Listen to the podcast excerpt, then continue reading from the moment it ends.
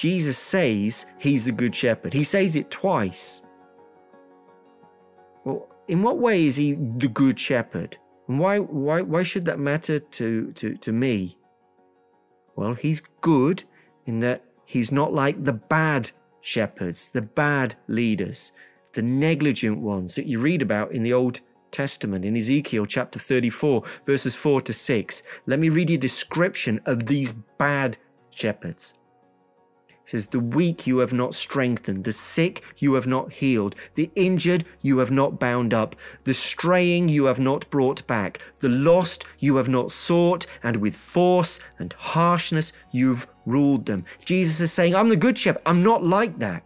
Strengthens the weak, heals the sick, binds the injured, brings back the strays, seeks the lost. He's good. He cares. The sheep matter to him. He cares. In John 10, verses 12 to 13, it, it says, He who is a hired hand and not a shepherd, who does not own the sheep, he sees the wolf coming and he leaves the sheep and he flees, and the wolf snatches them and he scatters them. He, he flees because he's a hired hand and he cares nothing for the sheep. I'm the good shepherd. That's what Jesus says. The hired hand sees the danger approach and he flees, and it's carnage is because when you boil it down, the hired hand doesn't care. He's there for the money. But Jesus does care. He doesn't abandon and he doesn't forsake. Now, none of this means that life will be easy or simple, but it does mean that care exists. It does mean that commitment exists. In John 10, verse 15, he says, I lay down my life for the sheep. And he says that four times, laying down his life. That's a commitment. Jesus is a good shepherd, shows.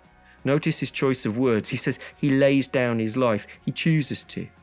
And I think that matters for us today now because we need to know Jesus' authority. Did he lay down his life and die and then that's it? Sort of a, an inspiring story of sacrifice for this, the sort of people who like inspiring stories. Sort of like Gandhi, but 2,000 years ago. Let's just look at Jesus laying down his life and feel inspired. No, listen.